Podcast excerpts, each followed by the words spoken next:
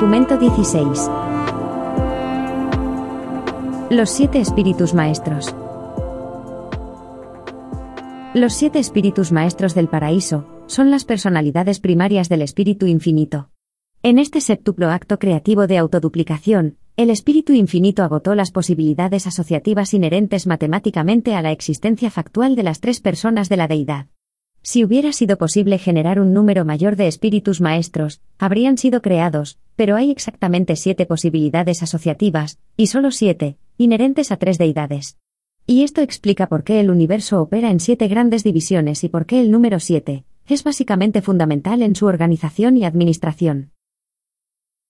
Los siete espíritus maestros tienen así su origen en las siete semejanzas siguientes, y obtienen de ellas sus características individuales. 1. El Padre Universal. 2. El Hijo Eterno. 3. El Espíritu Infinito. 4.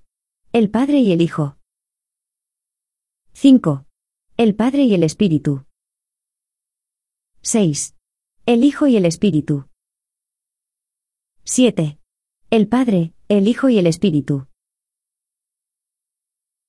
Sabemos muy poco sobre la actuación del Padre y el Hijo, en la creación de los espíritus maestros.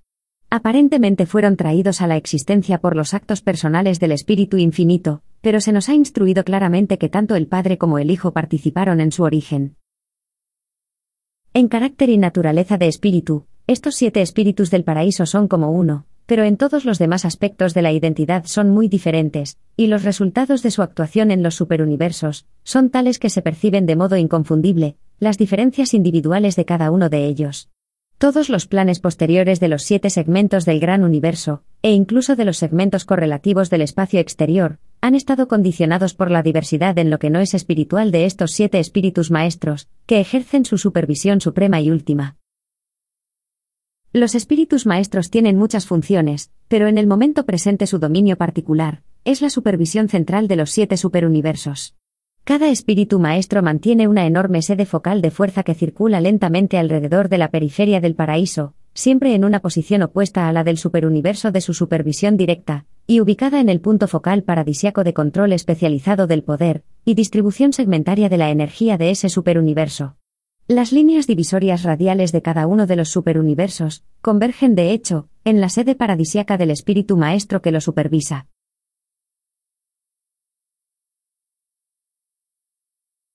¡1! La relación con la deidad trina. El creador conjunto, el espíritu infinito, es necesario para completar la personalización trina de la deidad indivisa. Esta personalización triple de la deidad es inherentemente séptupla en su posibilidad de expresión individual y asociativa. Por ello, el plan posterior de crear universos habitados por seres inteligentes y potencialmente espirituales, que expresaran debidamente al Padre, al Hijo y al Espíritu, hizo inevitable la personalización de los siete espíritus maestros.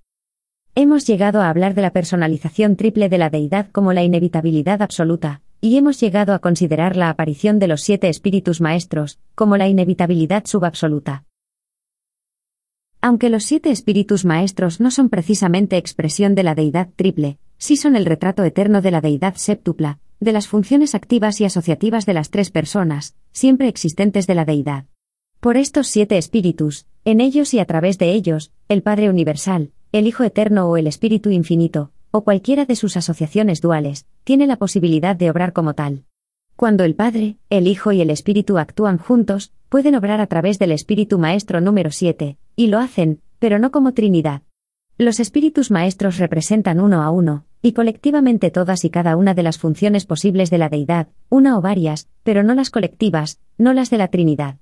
El Espíritu Maestro número 7, no es funcional personalmente con respecto a la Trinidad del Paraíso, y precisamente por eso puede obrar personalmente para el Ser Supremo. Pero cuando los siete espíritus maestros desocupan sus sedes individuales de poder personal y autoridad en el superuniverso, y se reúnen alrededor del actor conjunto en la presencia trina de la deidad del paraíso, ahí y entonces representan colectivamente el poder, la sabiduría y la autoridad funcionales de la deidad indivisa, la Trinidad, en, y para los universos en evolución. Esta unión paradisiaca de la expresión primaria séptuple de la deidad abarca de hecho, engloba literalmente, todos y cada uno de los atributos y actitudes de supremacía, y de ultimidad de las tres deidades eternas. A todos los efectos prácticos, los siete espíritus maestros engloban ahí, y entonces el ámbito funcional del Supremo Último en, y para el universo maestro. Hasta donde podemos percibir, estos siete espíritus están vinculados a las actividades divinas de las tres personas eternas de la deidad. No detectamos ninguna prueba de vinculación directa a las presencias en funcionamiento de las tres fases eternas del absoluto. Cuando se unen, los espíritus maestros representan a las deidades del paraíso, en lo que se puede concebir a grandes rasgos como el dominio finito de acción. Este podría abarcar mucho de lo que es último, pero no de lo que es absoluto.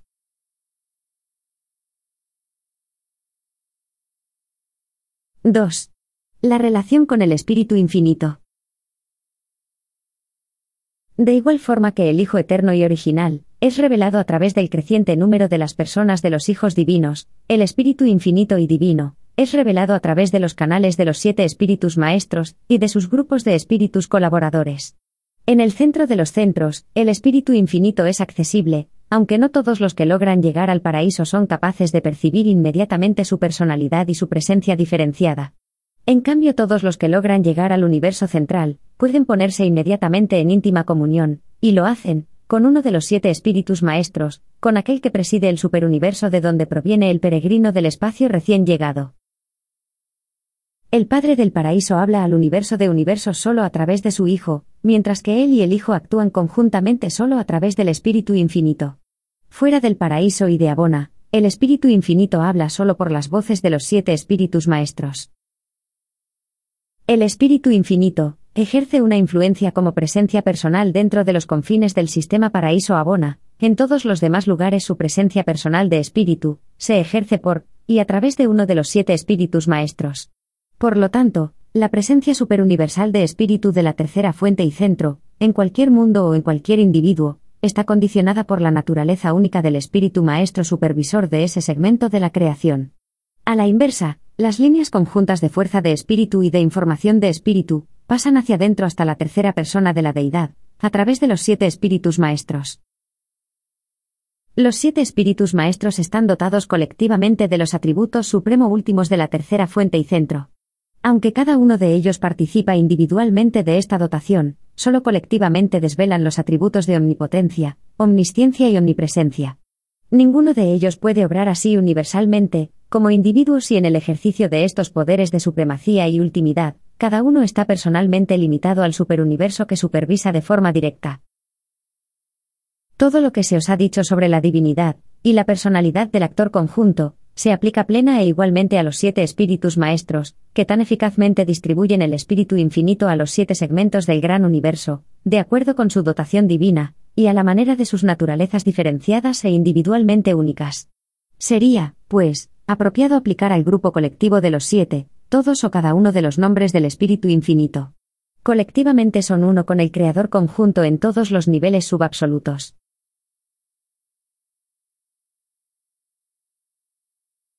(3) La identidad y diversidad de los espíritus maestros.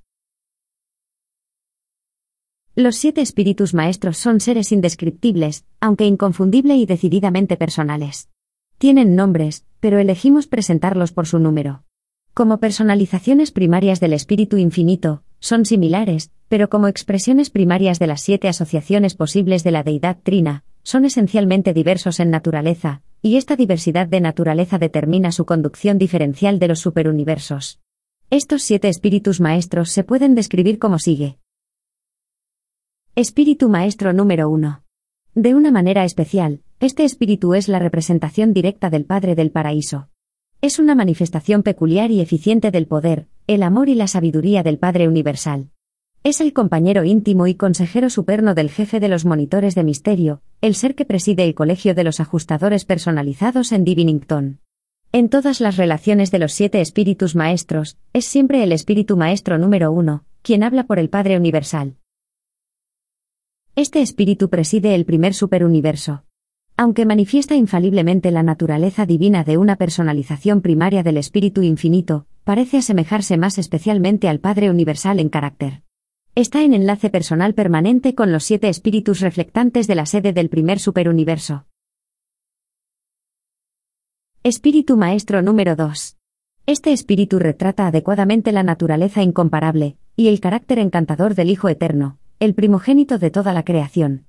Está en estrecha y permanente relación con todas las órdenes de hijos de Dios, en cualquier lugar del universo residencial donde se encuentren, bien como individuos o en cónclave jubiloso. En todas las asambleas de los siete espíritus maestros, habla siempre por él, y en nombre del Hijo Eterno. Este espíritu dirige los destinos del superuniverso número 2, y rige este vasto dominio tal como lo haría el Hijo Eterno. Está en enlace permanente con los siete espíritus reflectantes, situados en la capital del segundo superuniverso. Espíritu Maestro número 3. Esta personalidad espíritu, se parece especialmente al espíritu infinito y dirige los movimientos, y el trabajo de muchas de las altas personalidades del espíritu infinito. Preside sus asambleas y está estrechamente relacionado con todas las personalidades que tienen su origen exclusivo en la tercera fuente y centro.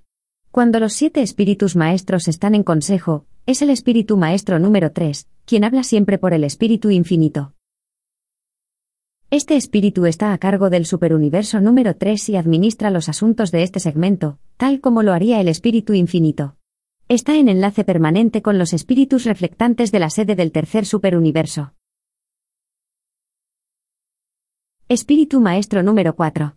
Al compartir las naturalezas combinadas del Padre y del Hijo, este Espíritu Maestro es la influencia determinante en cuanto a políticas y procedimientos del Padre-Hijo, en los consejos de los siete Espíritus Maestros. Este Espíritu es el director jefe, y consejero principal de los seres ascendentes que han llegado hasta el Espíritu Infinito, y se han convertido así en candidatos para ver al Hijo y al Padre. Promueve al enorme grupo de personalidades que tienen su origen en el Padre y el Hijo. Cuando se hace necesario representar al Padre y al Hijo, en la asociación de los siete espíritus maestros, es siempre el espíritu maestro número 4 quien habla. Este espíritu promueve el cuarto segmento del gran universo, según su peculiar asociación de los atributos del Padre Universal y el Hijo Eterno. Está en enlace personal permanente con los espíritus reflectantes de la sede del cuarto superuniverso. Espíritu Maestro número 5. Esta personalidad divina que combina de manera exquisita el carácter del Padre Universal y el Espíritu Infinito, es el consejero del enorme grupo de seres conocidos como directores del poder, centros del poder y controladores físicos. Este espíritu promueve también a todas las personalidades que tienen su origen en el Padre y el actor conjunto. En los consejos de los siete espíritus maestros, cuando está en cuestión la actitud del Padre Espíritu, es siempre el espíritu maestro número 5 quien habla. Este espíritu dirige el bienestar del quinto superuniverso, de un modo que sugiere la acción conjunta del Padre Universal y el Espíritu Infinito. Está en enlace permanente con los espíritus reflectantes de la sede del quinto superuniverso. Espíritu Maestro número 6. Este ser divino parece retratar el carácter combinado del Hijo Eterno y el Espíritu Infinito. Siempre que las criaturas creadas conjuntamente por el Hijo y el Espíritu se reúnen en el universo central, es este Espíritu Maestro quien las aconseja. Y siempre que en los consejos de los siete Espíritus Maestros se hace necesario hablar conjuntamente por el Hijo Eterno y el Espíritu Infinito, es el Espíritu Maestro número 6 quien responde. Este Espíritu dirige los asuntos del sexto superuniverso, tal como lo harían el Hijo Eterno y el Espíritu Infinito. Está en enlace permanente con los espíritus reflectantes de la sede del sexto superuniverso. Espíritu Maestro número 7. El espíritu que preside el séptimo superuniverso es un retrato excepcionalmente equilibrado del Padre Universal, el Hijo Eterno y el Espíritu Infinito. El séptimo espíritu, el consejero que promueve a todos los seres de origen trino, es también el consejero y director de todos los peregrinos ascendentes de Abona, esos seres humildes que han logrado llegar a las cortes de la gloria por el ministerio conjunto del Padre, el Hijo y el Espíritu. El séptimo Espíritu Maestro, no representa orgánicamente a la Trinidad del Paraíso. Sin embargo, es un hecho conocido que su naturaleza personal y espiritual, es el retrato del actor conjunto en las mismas proporciones de las tres personas infinitas, cuya unión de deidad es la Trinidad del Paraíso, y cuyo funcionamiento como tal, es la fuente de la naturaleza personal y espiritual de Dios Supremo. De ahí que el séptimo espíritu maestro desvele una relación personal y orgánica con la persona de espíritu del Supremo en evolución. Por eso en los consejos de los espíritus maestros en lo alto, cuando se hace necesario depositar el voto por la actitud personal conjunta del Padre, el Hijo y el Espíritu, o describir la actitud espiritual del Ser Supremo, es el espíritu maestro número 7 quien actúa. Se convierte así, de modo inherente en el cabeza que preside el consejo paradisiaco de los siete espíritus maestros. Ninguno de los siete espíritus representa orgánicamente a la Trinidad del paraíso, pero cuando se unen como deidad séptuple, esta unión en sentido de deidad, no en sentido personal, equivale a un nivel funcional asociable con las funciones de la Trinidad. En este sentido, el espíritu séptuple es asociable funcionalmente con la Trinidad del paraíso. Y también en este sentido, el espíritu maestro número 7 habla a veces para confirmar las actitudes de la Trinidad o, más bien, actúa como portavoz de la actitud de la unión espíritu séptuple con respecto a la actitud de la unión deidad triple, la actitud de la Trinidad del paraíso. Las múltiples funciones del séptimo espíritu maestro van así desde retratar conjuntamente las naturalezas personales del Padre, el Hijo y el Espíritu, pasando por representar la actitud personal de Dios Supremo, hasta desvelar la actitud de deidad de la Trinidad del Paraíso. Y en ciertos aspectos, este Espíritu Presidente, expresa de modo similar las actitudes del último y del Supremo Último. Es el Espíritu Maestro número 7 quien, en sus múltiples capacidades, apadrina personalmente el progreso de los candidatos a la ascensión, desde los mundos del tiempo en sus esfuerzos por lograr la comprensión de la indivisa deidad de la supremacía. Esta comprensión implica captar la soberanía existencial de la Trinidad de la supremacía, y coordinarla con un concepto de la creciente soberanía experiencial del Ser Supremo, de tal modo que permita a la criatura captar la unidad de la supremacía. La comprensión por parte de la criatura de estos tres factores equivale a la comprensión en abona, de la realidad de la Trinidad, y dota a los peregrinos del tiempo de la aptitud para llegar finalmente a penetrar en la Trinidad, para descubrir a las tres personas infinitas de la deidad. La incapacidad de los peregrinos de Abona para encontrar plenamente a Dios Supremo, es compensada por el séptimo espíritu maestro, cuya naturaleza trina revela de esta peculiar manera, la persona de espíritu del Supremo.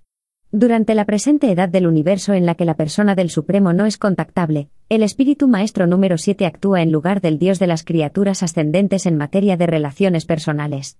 Él es el único alto ser de espíritu que todos los seres ascendentes reconocerán con seguridad, y hasta cierto punto comprenderán, cuando alcancen los centros de gloria. Este espíritu maestro está en enlace permanente con los espíritus reflectantes de Uersa, la sede del séptimo superuniverso, nuestro propio segmento de la creación. Su administración de Orbontón desvela la simetría maravillosa de la mezcla paritaria de las naturalezas divinas del Padre, el Hijo y el Espíritu.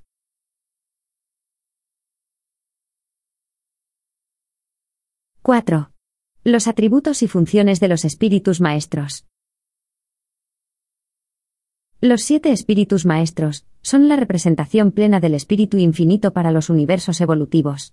Representan a la tercera fuente y centro en las relaciones de energía, mente y espíritu. Aunque actúan como cabezas coordinadoras del control administrativo universal del actor conjunto, no olvidéis que tienen su origen en los actos creativos de las deidades del paraíso.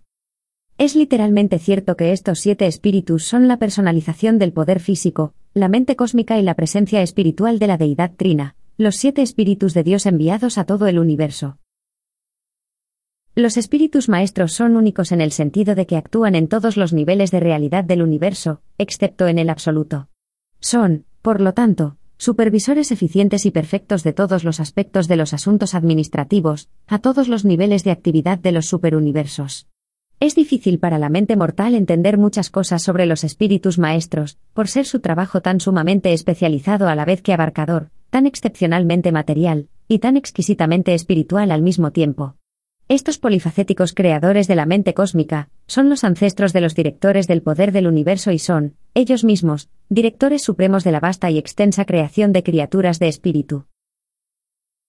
Los siete espíritus maestros, son los creadores de los directores del poder del universo y sus asociados, entidades que son indispensables para la organización, el control y la regulación de las energías físicas del gran universo. Y estos mismos espíritus maestros asisten de forma muy material a los hijos creadores en su trabajo de dar forma y organizar los universos locales. No somos capaces de encontrar ninguna conexión personal entre el trabajo en la energía cósmica de los espíritus maestros y las funciones para la fuerza del absoluto no cualificado. Todas las manifestaciones de la energía que están bajo la jurisdicción de los espíritus maestros se dirigen desde la periferia del paraíso, no parecen estar asociadas de ninguna manera directa con los fenómenos de la fuerza identificados con la superficie baja del paraíso. Es incuestionable que cuando nos encontramos con las actividades funcionales de los diversos supervisores del poder de la Morontia, tenemos ante nosotros ciertas actividades no reveladas de los espíritus maestros. ¿Quién sino estos ancestros tanto de los controladores físicos como de los ministradores del espíritu, podría habérselas ingeniado para combinar y asociar energías materiales y espirituales, hasta producir una fase de la realidad del universo que antes no existía, la sustancia de Morontia y la mente de Morontia? Gran parte de la realidad de los mundos espirituales es del orden de la Morontia, una fase de la realidad del universo totalmente desconocida en Urantia. La meta de la existencia de la personalidad es espiritual, pero las creaciones de la Morontia se interponen siempre para salvar el abismo existente, entre los ámbitos materiales de origen mortal, y las esferas de los superuniversos de estatus espiritual progresivo. Es en este ámbito, donde los espíritus maestros hacen su mayor contribución al plan de ascensión del hombre al paraíso.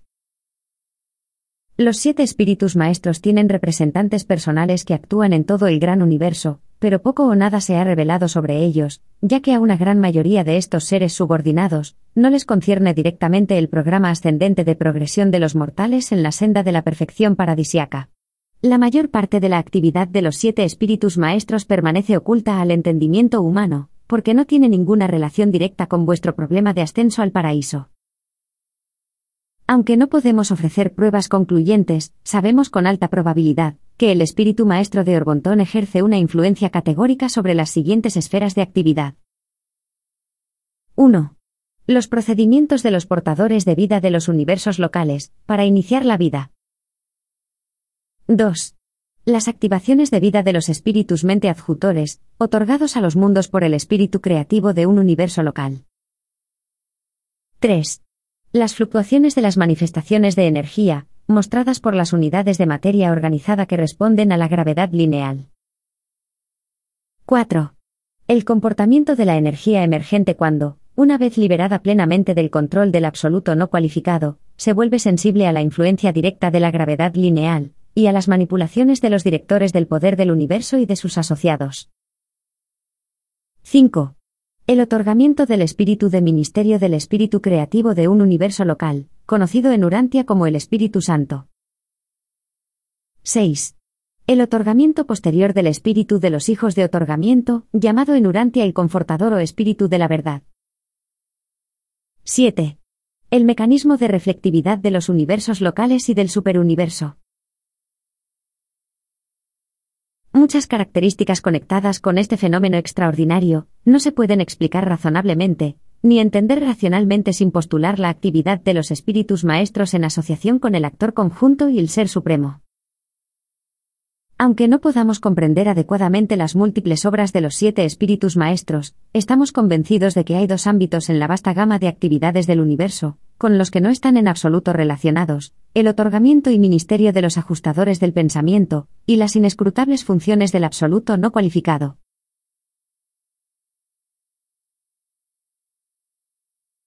¡5! La relación con las criaturas.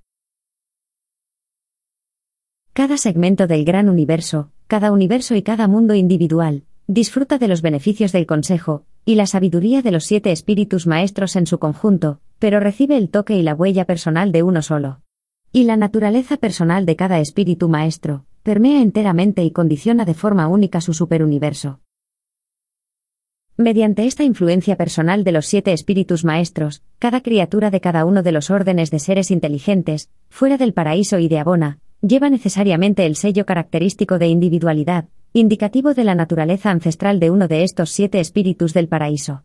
En lo que respecta a los siete superuniversos, cada criatura nativa, hombre o ángel, llevará para siempre este distintivo de identificación natal. Los siete espíritus maestros no invaden directamente las mentes materiales de las criaturas individuales de los mundos evolutivos del espacio. Los mortales de Urantia no experimentan la presencia personal de la influencia espíritu-mente del espíritu maestro de Orbontón. Si este espíritu maestro logra algún tipo de contacto con la mente mortal individual, durante las edades evolutivas más tempranas de un mundo habitado, lo hace necesariamente a través del ministerio del espíritu creativo del universo local, la consorte y compañera del Hijo Creador de Dios, que preside los destinos de cada creación local. Pero este mismo espíritu madre creativo es, en naturaleza y carácter, muy parecido al espíritu maestro de Orbontón. El sello físico de un espíritu maestro es una parte del origen material del hombre. Toda la carrera en la Morontia se vive bajo la influencia continuada de este mismo espíritu maestro. No es de extrañar que la posterior carrera en el espíritu de dicho mortal ascendente no llegue nunca a borrar del todo el sello característico de este mismo espíritu supervisor. La impronta de un espíritu maestro es básica para la existencia misma de cada una de las etapas de ascensión del mortal anteriores a Agona.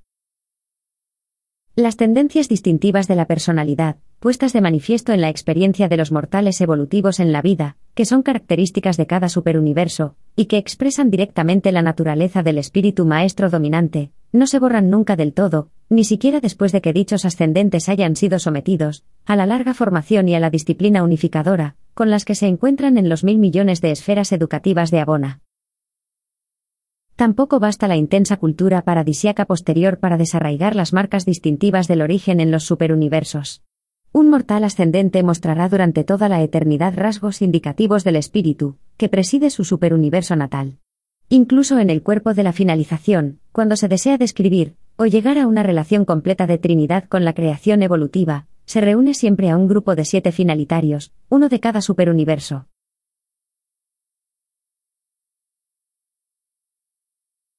6. La mente cósmica. Los espíritus maestros son la fuente séptuple de la mente cósmica, el potencial intelectual del gran universo.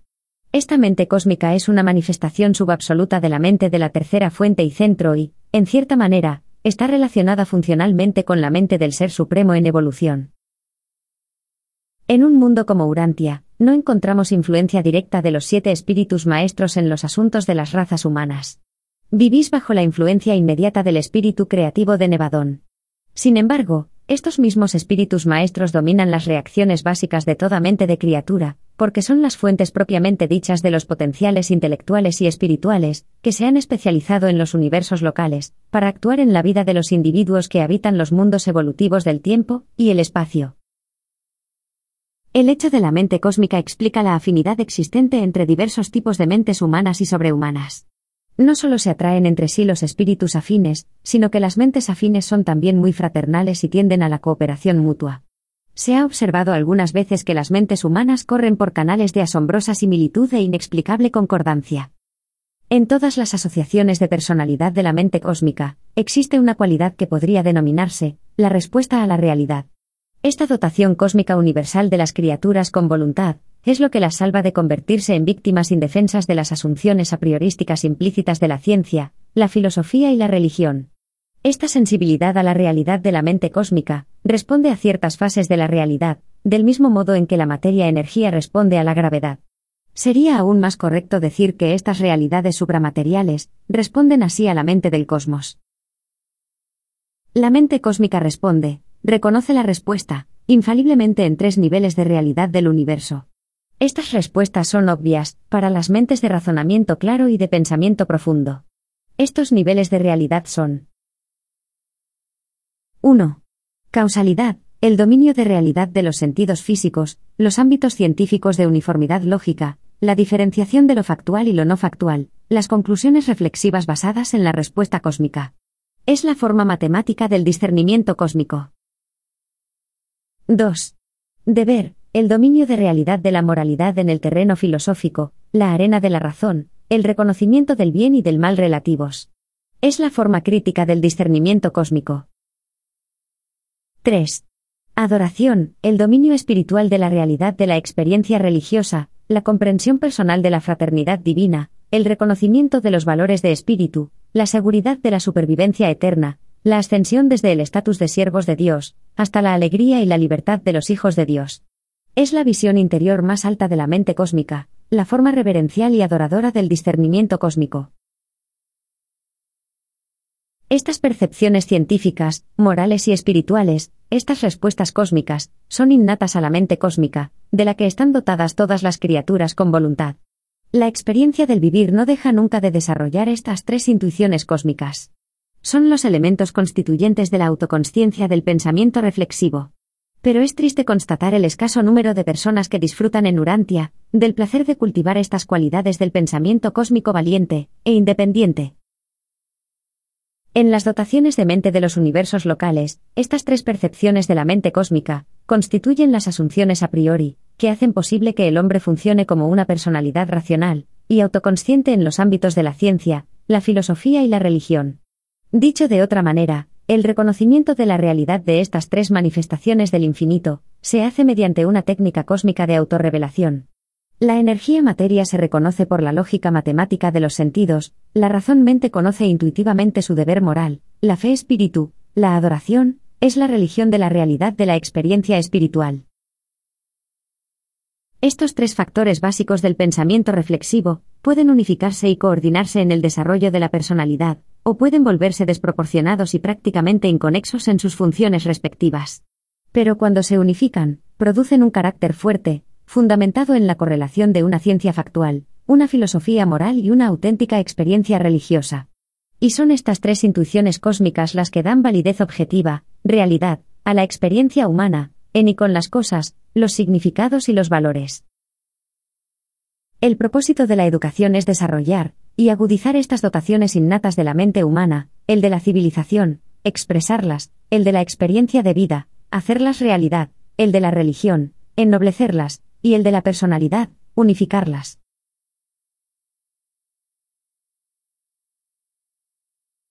¡7! La moralidad, la virtud y la personalidad. La inteligencia por sí sola no puede explicar la naturaleza moral. La moralidad, la virtud, es propia de la personalidad humana. La intuición moral, la comprensión del deber, es un componente de la dotación humana de mente, y está asociada a los otros elementos inalienables de la naturaleza humana, la curiosidad científica y la visión interior espiritual. La capacidad mental del hombre trasciende con mucho la de sus primos animales, pero es su naturaleza moral y religiosa la que lo distingue especialmente del mundo animal. La respuesta selectiva de un animal se limita al nivel motor del comportamiento. La supuesta visión interior de los animales superiores está en un nivel motor y aparece habitualmente solo después de experiencias motrices de prueba y error. El hombre es capaz de ejercer la visión interior científica, moral y espiritual antes de cualquier exploración o experimentación. Solo una personalidad puede saber lo que está haciendo antes de hacerlo, solo las personalidades poseen visión interior previa a la experiencia.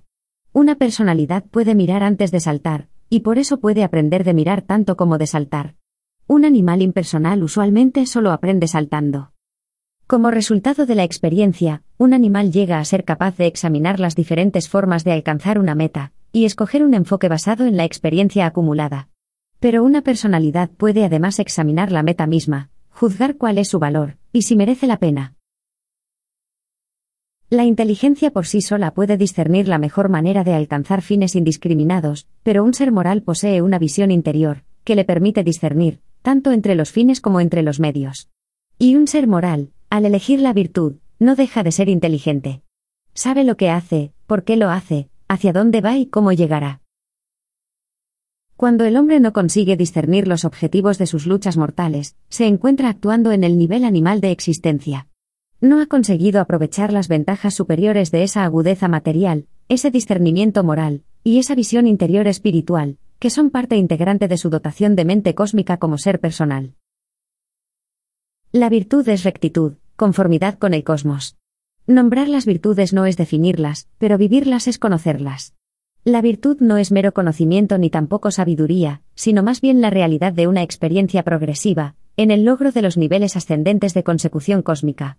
En la vida diaria del hombre mortal, la virtud se hace realidad por la elección constante del bien en lugar del mal, y esta capacidad de elegir, es la prueba de que se posee una naturaleza moral. La elección del hombre entre el bien y el mal, está influida no solo por la agudeza de su naturaleza moral, sino también por influencias tales como la ignorancia, la inmadurez y la ilusión vana. En el ejercicio de la virtud interviene también cierto sentido de la proporción, porque se puede perpetrar un mal, cuando se elige lo menor en lugar de lo mayor, por tergiversación o por engaño.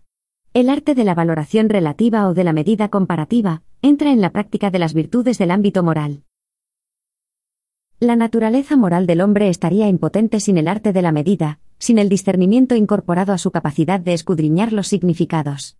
Del mismo modo, la elección moral sería inútil, sin esa visión interior cósmica que produce la conciencia de los valores espirituales. Desde el punto de vista de la inteligencia, el hombre asciende al nivel de ser moral porque está dotado de personalidad. No se puede hacer avanzar nunca la moralidad por la ley ni por la fuerza. Es un asunto personal y de libre albedrío, y debe propagarse por contacto contagioso de las personas que irradian moralidad, con otras menos sensibles moralmente, pero también deseosas en alguna medida de hacer la voluntad del Padre. Los actos morales son aquellas actuaciones humanas que están caracterizadas por la inteligencia más alta, dirigidas por un discernimiento selectivo, tanto en la elección de los fines superiores, como en la selección de los medios morales para alcanzar dichos fines. Una conducta así es virtuosa. La virtud suprema consiste, pues, en elegir de todo corazón hacer la voluntad del Padre del Cielo.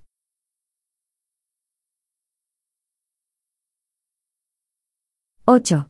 La personalidad en Urantia. El Padre Universal otorga personalidad a los numerosos órdenes de seres que actúan en los diversos niveles de actualidad del universo. Los seres humanos de Urantia están dotados de personalidad del tipo mortal finito, que actúa en el nivel de los hijos de Dios ascendentes. Aunque difícilmente podemos definir la personalidad, podemos intentar exponer cómo entendemos los factores conocidos que van a componer el conjunto de energías materiales, mentales y espirituales, cuya interasociación constituye el mecanismo en el cual, sobre el cual y con el cual, el Padre Universal hace que la personalidad que Él otorga funcione. La personalidad es una dotación única de naturaleza original, cuya existencia es independiente del otorgamiento del ajustador del pensamiento y antecedente a él. Sin embargo, la presencia del ajustador sí aumenta la manifestación cualitativa de la personalidad.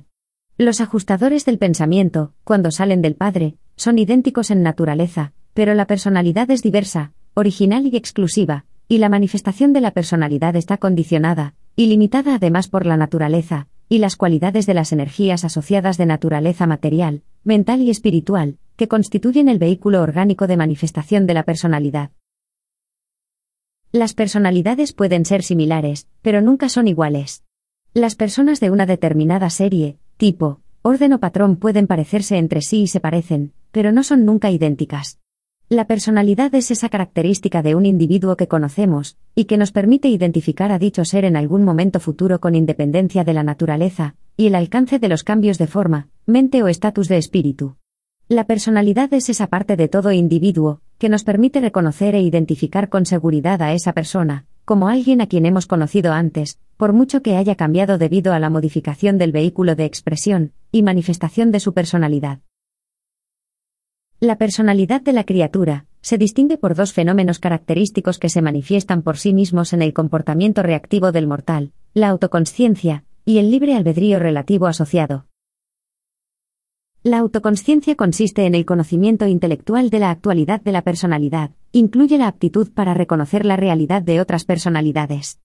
Indica capacidad para experimentar individualmente en, y con las realidades cósmicas, lo que equivale a alcanzar estatus de identidad en las relaciones de la personalidad en el universo.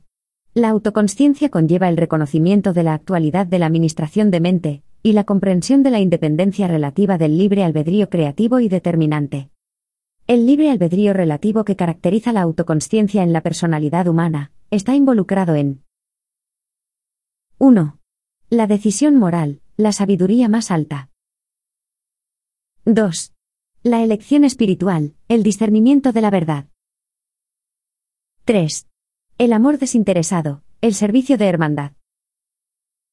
4. La cooperación con propósito, la lealtad al grupo. 5.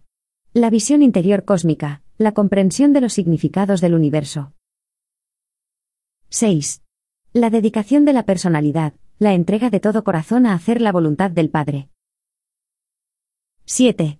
La adoración, la búsqueda sincera de los valores divinos, y el amor de todo corazón al divino dador de valores. Se puede considerar que el tipo de personalidad humana de Urantia funciona en un mecanismo físico, que consiste en la modificación planetaria del tipo de organismo de Nevadón, perteneciente al orden electroquímico de activación de la vida, y dotado con el orden de Nevadón de la serie de Orbontón de mente cósmica del patrón reproductor parental. El otorgamiento del don divino de la personalidad a dicho mecanismo mortal dotado de mente, le confiere la dignidad de la ciudadanía cósmica, y permite que esa criatura mortal reaccione inmediatamente al reconocimiento constitutivo de las tres realidades de mente básicas del cosmos. 1. El reconocimiento matemático o lógico de la uniformidad de la causalidad física. 2. El reconocimiento razonado de la obligación de una conducta moral. 3. La captación mediante la fe de la adoración en comunión con la deidad, asociada al servicio a la humanidad por amor. El funcionamiento pleno de esta dotación de personalidad es el comienzo de la comprensión del parentesco con la deidad. Dicha yoidad, habitada por un fragmento prepersonal de Dios Padre, es de hecho y en verdad, un hijo espiritual de Dios. Dicha criatura no solo desvela la capacidad de recibir el don de la presencia divina, sino que manifiesta además una respuesta reactiva, al circuito de gravedad de personalidad del Padre del Paraíso de todas las personalidades.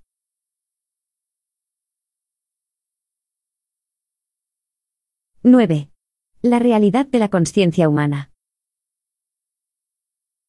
La criatura personal dotada de mente cósmica y habitada por un ajustador, posee capacidad innata para comprender y reconocer la realidad de la energía, la realidad de la mente y la realidad del espíritu.